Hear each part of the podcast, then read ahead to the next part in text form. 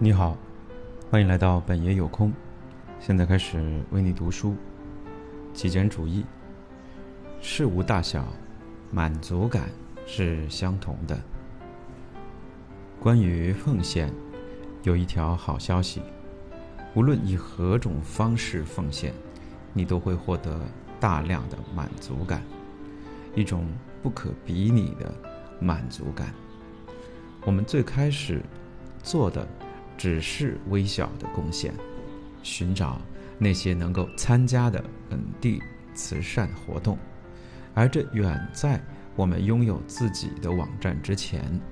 我们紧跟着一切花时间做贡献的团队，用力所能及的方式去帮忙。在最初的几次活动之后，我们发现了一些意想不到的事情。我们为自己所做的贡献感到非常满足。为他人做贡献，让我们获得一种深层次的满足，而我们从来没有从生活的其他方面得到过这种感觉。开支票并非正确答案。有些人说我没有时间做慈善，我就开张支票来代替吧。虽然向慈善机构捐钱。是值得称道的，而且我们也鼓励你在力所能及的前提下这么去做。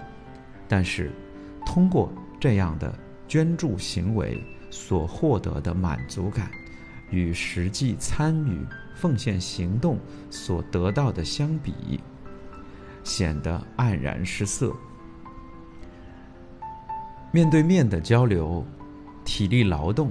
以及完全沉浸在奉献之中的心理活动，比开支票所能得到的回报感要强得多。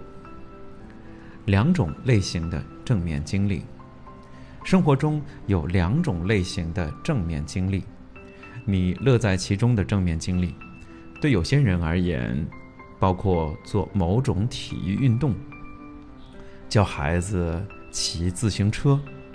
滑雪，去朋友家看橄榄球比赛，以及诸如此类的事情，这些通常是你生活中最好也最不费力的经历。这些事情很容易做到，因为它们令人激动，有所收获，使你感到充实满足。不幸的是，与这种类型的经历相比，第二种正面经历实在是不常见。